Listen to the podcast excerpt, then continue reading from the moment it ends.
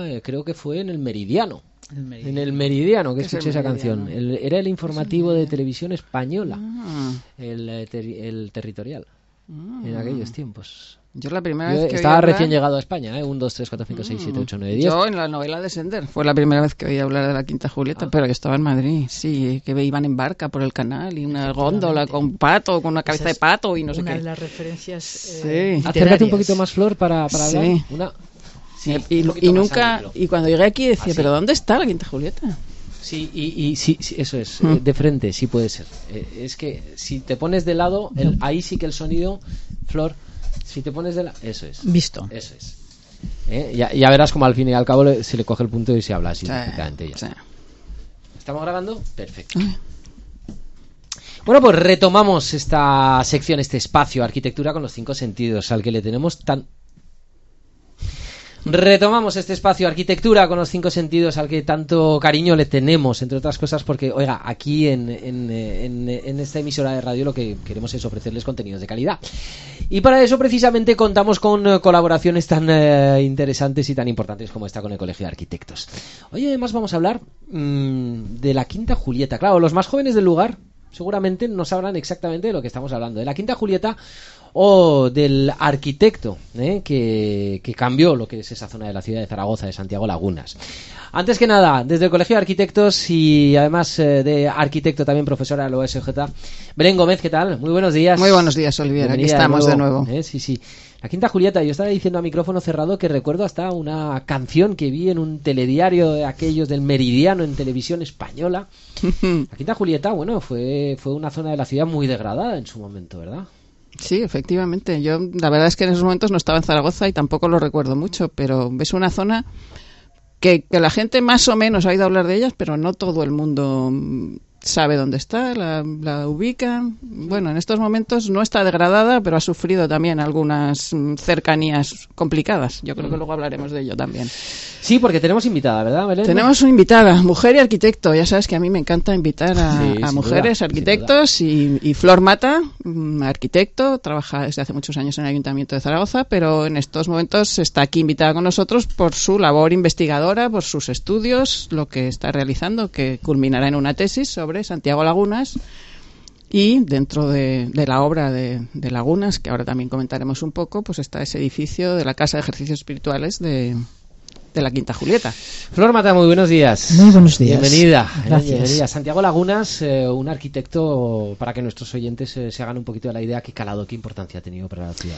Bueno, primero para poder entroncar el tema, Santiago Lagunas es importante o es conocido a nivel nacional principalmente por eh, participar y ser eh, el instigador del grupo Pórtico, eh, un grupo eh, que eh, inició en el mundo de la abstracción aquí en España. De la pintura. Santiago- sí, casi más estamos conocido hablando como pintor. Como pintor abstracto, con Aguayo y, y- y consolidaron ese grupo de trabajo durante los años 1949 a 1953-52 para de alguna manera dar el prestigio de la propia obra de, de la Quinta Julieta, eh, la Casa de Ejercicios Espirituales, donde intervino Santiago Lagunas, yo creo que es importante conocer mm, la trayectoria mínima eh, de Santiago Lagunas, principalmente como pintor.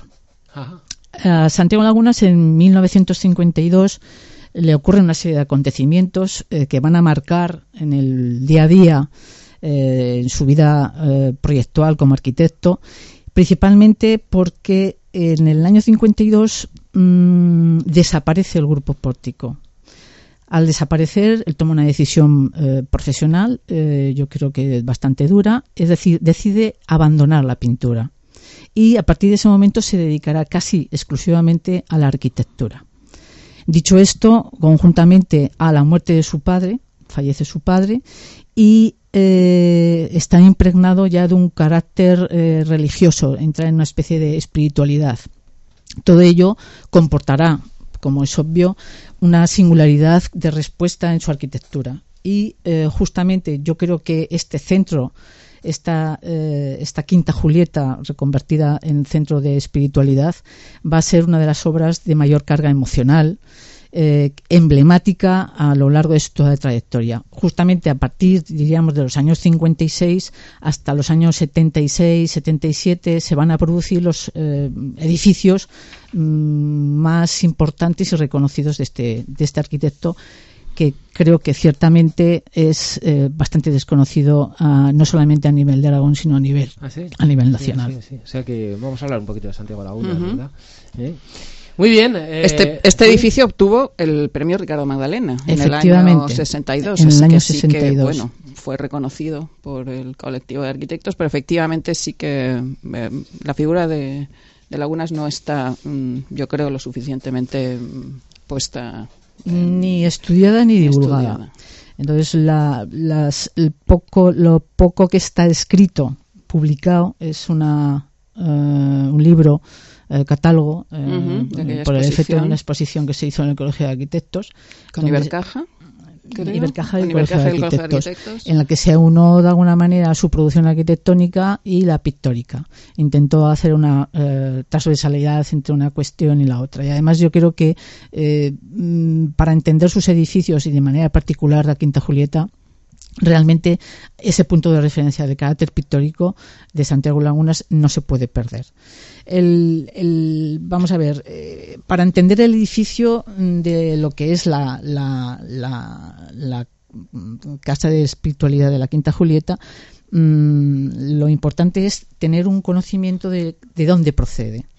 La Quinta Julieta es, como su nombre indica, una quinta, un espacio, un lugar de, de residencia eh, que, mm, bueno, tiene su, su ideario tipológico eh, ya en las villas romanas, etcétera, y en Zaragoza en el siglo XIX, pues eh, como pasa prácticamente en todo, toda España y parte de los países europeos, se produce un proceso de industrialización con la llegada principalmente de los de la, de la red viaria Zaragoza-Barcelona, Zaragoza-Madrid, hay unos asentamientos de ciertas industrias, eh, en ese momento eh, Zaragoza inicia un proceso de crecimiento, de enriquecimiento de la aparición de la burguesía, etcétera. Eh, la, familia Sagols, que será quienes van a comprar la Quinta Julieta, mm, bueno, van a organizar, van a, a pensar en una finca de recreo a las afueras de Zaragoza. A las afueras de Zaragoza como cercana al las, canal. las villas eh, de recreo que pues un poco lo que está pasando ahora. Nos vamos de fin de semana. ¿dónde nos vamos? a Salou al campo pues esto era un poco lo mismo. Acuérdate que hablamos cuando perdona Flor cuando hablamos de, del edificio de televisión de Ruiseñores cómo la burguesía va yendo por la calle Sagasta se va yendo hacia Torrero pues un paso más allá mm, y llegan hasta el canal porque justamente esa zona estaba cosida con el con la con, el, ferrocarril con el tranvía. Entonces emerge de alguna manera esa necesidad de marcharse al exterior. Eh, Enrique Sagols, que es un ingeniero que procede de la Bisbal, de la zona de Gerona, es eh, contratado por la fábrica de Aberly, mm, viene a trabajar aquí, eh, conoce a Julieta Rodrigo eh, se casan y deciden mutuamente pues comprar una, una finca al exterior, aproximadamente unas de más o menos tres hectáreas, y mm, quieren eh, construir una finca de recreo, pues una casa residencial, una parte correspondiente a temas de huerto y demás, almacenes y demás. Bueno, eh, voy a ser breve y voy a intentar eh, acelerar. El tema o la cuestión es que, bueno, eh, llega un momento que deciden para mantenimiento de aquella propia finca abrirla al público. Y en 1900 aproximadamente se hace esa apertura y van, mm, vulgarmente dicho, los domingueros a pasar allí eh, el sábado con las meriendas, sus hijos y demás. Un sitio manteniendo el edificio, manteniendo, la casa, como efectivamente, porque eh, tenían un canon mm, de pago para proceder a hacer eh, la visita y a obtener el uso de ese espacio. La cuestión es que posteriormente, en 1917, se produce la venta de esa, de esa finca y lo compra una sociedad anónima eh, cuyo nombre no aparece de manera expresa, con lo cual hay un cierto desconocimiento real de quién es la nueva propiedad.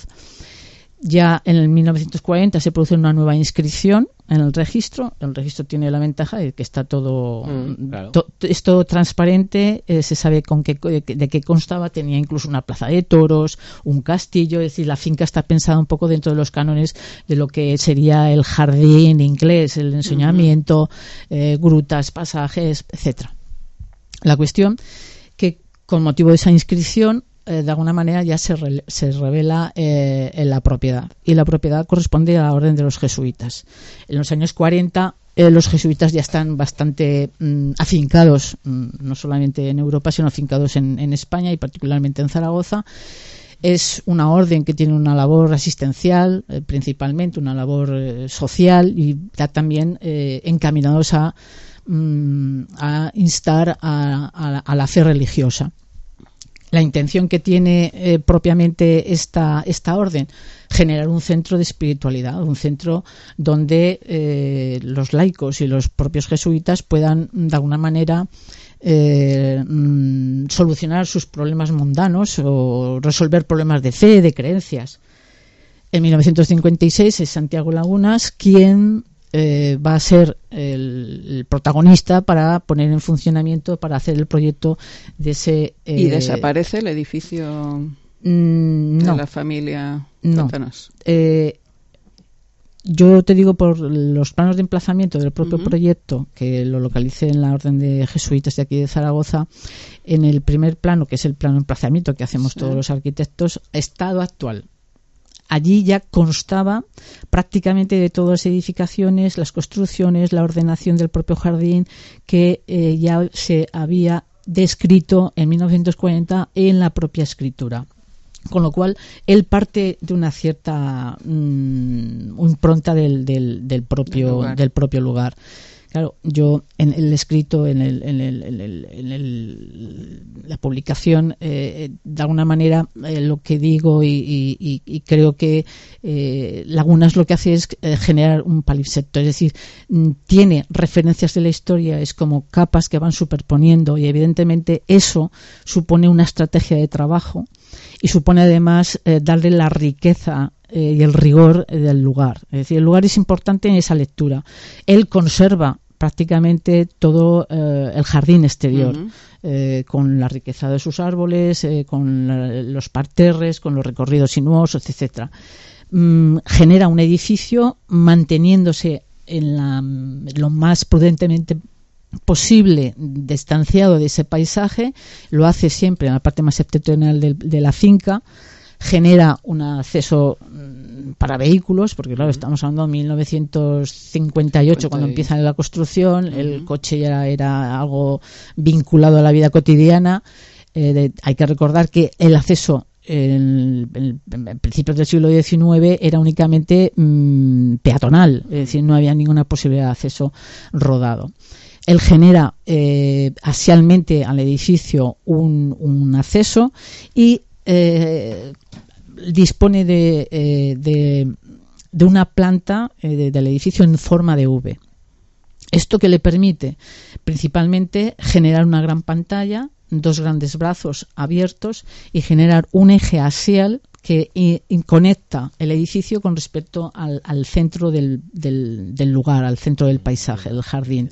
Dentro del edificio, el elemento central, que va a ser en un centro de, de- de espiritualidad? La capilla es el centro organizador que va a permitir dar eh, soluciones eh, funcionales eh, con carácter también en función de la orientación que se denota que es- esta mm, forma parte del, del elemento proyectual y a partir de allí redistribuye un espacio. Un espacio que como es pintor él lo que hace es eh, jugar siempre con las transparencias exterior e interior Eh, la luz el color, El color. estar siempre inmerso en ello, pero inmerso en esa relación exterior y además contempla la sensibilidad, contempla la sensualidad que puede tener la influencia del color cuando uno está en el recorrido del edificio.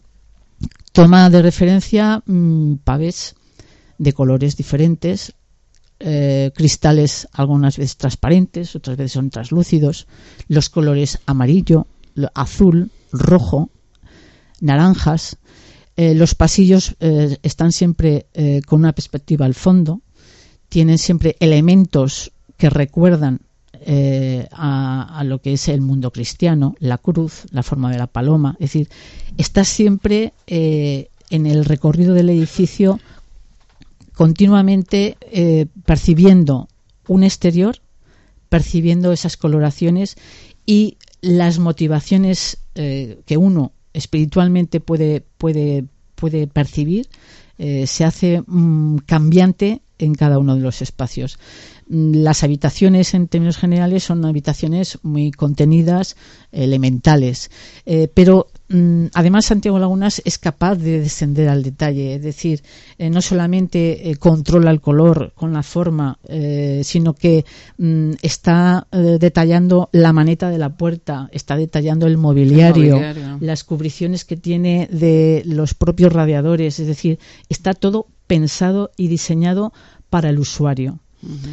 En esta percepción que se hace genérica del edificio, a mi modo de ver, eh, también, bueno, esto eh, evidentemente no está escrito, cada uno eh, mm, de alguna manera poetiza los edificios, porque yo creo que es parte del interés que puede tener y parte del interés de poder mm, expresárselo al otro para que pueda entenderlo, por lo menos bajo una perspectiva. Para mí, por, bueno, no sé si voy muy bien de tiempo o, lo que sea. Eh, Lagunas intenta principalmente establecer una conexión visual con el sentido espiritual del edificio y eh, lo hace cuando el visitante, ya dentro del interior del jardín, decide de alguna manera eh, producirse un, regreso. recordad que he dicho que había un eje, te sales del edificio, vas adentrándote pero obligatoriamente cuando tienes que volver tienes enfrente el edificio. Eh, la parte central está eh, coloca una gran imagen de la figura de Dios, eh, como evidentemente tiene que ser de alguna manera dado el carácter propio del, edificio. Mm, por otra parte, mm, que podríamos hablar de, este, de este magnífico conjunto eh, que es percibido eh, desde la arquitectura y la pintura. Mm, los colores, como he comentado, los diferentes tonos, como he comentado también. Eh, la pregunta que podría quedarse, bueno, pero ¿qué queda de aquello? ¿Qué queda la Quinta Julieta? Pues desgraciadamente prácticamente no queda nada queda sí el recuerdo, eh, porque eh, están ciertos caminos sinuosos, hay algunas eh, partes de algunas grutas. Existe... la finca sigue teniendo las mismas dimensiones o ha sido no, la finca ha sido modificada por el paso, del... paso del tiempo y además el cinturón produjo un gran inciso grave en la propia parcela eh, y evidentemente el paso del tiempo no ha permitido eh, la compatibilidad del propio uso eh, para el cual fue pensado con las edificaciones existentes. sí hay pues recuerdos de algunas pérgolas, algunos los caminos de Sauló, los recorridos y recovecos persisten hay una zona que hay un pequeño estanque con un bonito eh, decorado eh, de, bancos y, de piedra. Y, hay una zona eh, donde hay una, un gran jarrón que es de la época de principios del, del 19 efectivamente. Esos son mm, lo que queda hoy de aquello que fue la quinta Julieta Estamos hablando de un edificio, de un entorno que no es público en estos momentos. No, estamos hablando a nuestros oyentes de algo que, bueno, no sé si va a ser fácil que puedan entrar. yo os cuento mi experiencia. Eh, eh, yo, para, evidentemente, mi visita, las visitas que he hecho, ha sido siempre permiso, con el permiso pertinente de la Orden de los Jesuitas.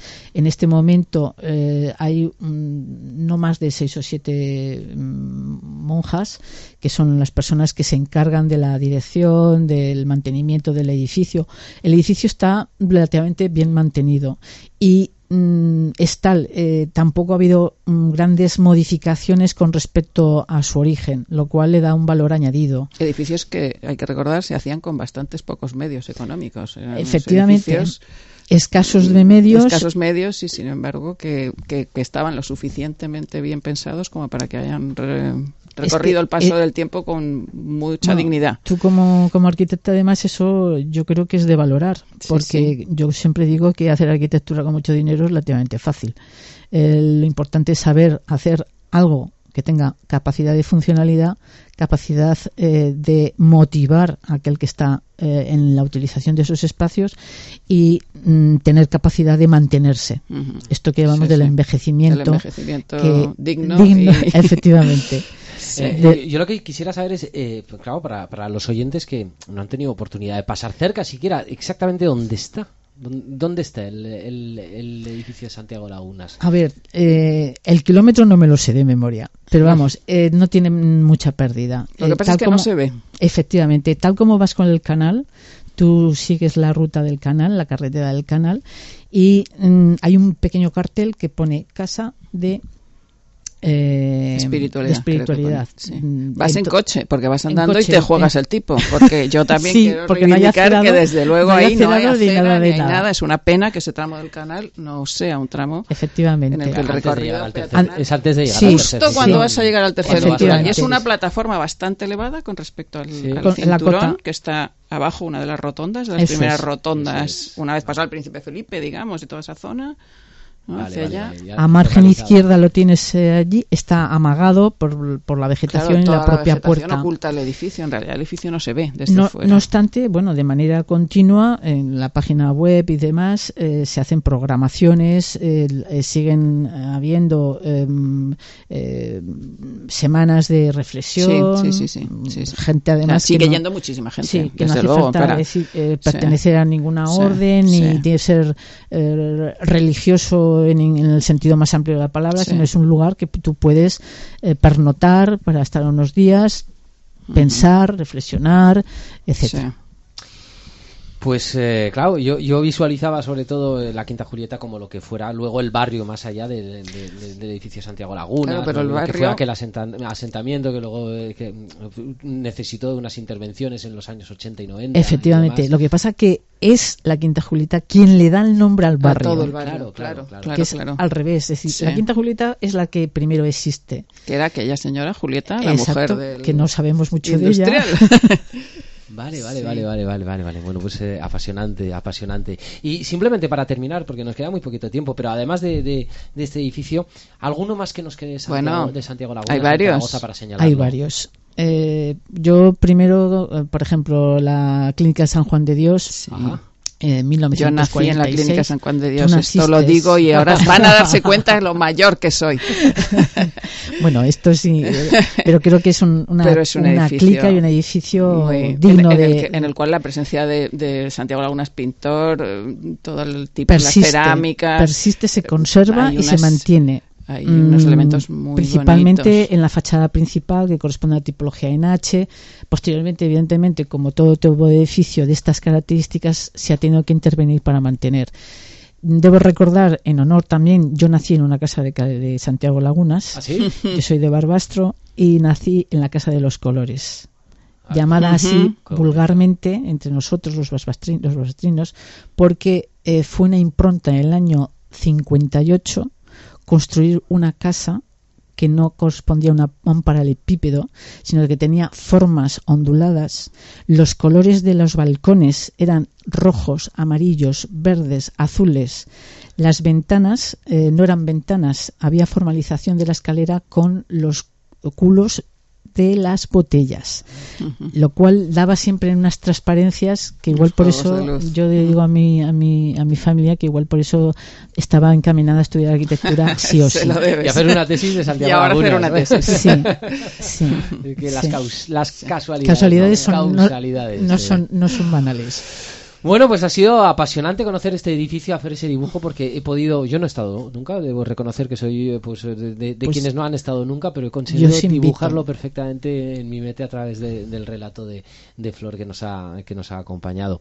Y, y bueno, pues eh, es otro redescubrimiento. Yo creo ¿eh? que sí, ¿Eh? yo creo que sí. La Con los verdad cinco es que- sentidos, además. Sí, nunca sí, dicho. cuando, lo, cuando mm, Ciertamente. cayó en mis manos esta posibilidad dije, bueno, me parece que es una propuesta que no debemos eh, desperdiciar, el hablar con Mata de este edificio, Mm. Y ele- Flor Mata de este y- elevar y aprovechar un poquito y hablar de Santiago Laguna, más allá de, de su faceta como Efectivamente. pintor, sino como, arquitecto. Bueno, pues ha sido un- una, permítame la expresión muy coloquial, pero una gozada. ¿eh? Era- Gracias. eh, Una vez más, yo creo que estamos sí. muy contentos de tener estos súper invitados que vienen. Desde luego que sí, desde luego que sí. Flor Mata, muchísimas gracias. A Un vosotros placer, por invitarme. Estos micrófonos son suyos cuando quiera. Muchas Eh, gracias. y, y Belén Gómez, por supuesto, muchísimas gracias también. por- Bueno, aquí eh, estamos de nuevo. por Gracias, este trabajo, Olivier. esta labor, eh, que nos A vosotros, que nos permitís difundir. Eso está bien. Arquitectura con los cinco sentidos.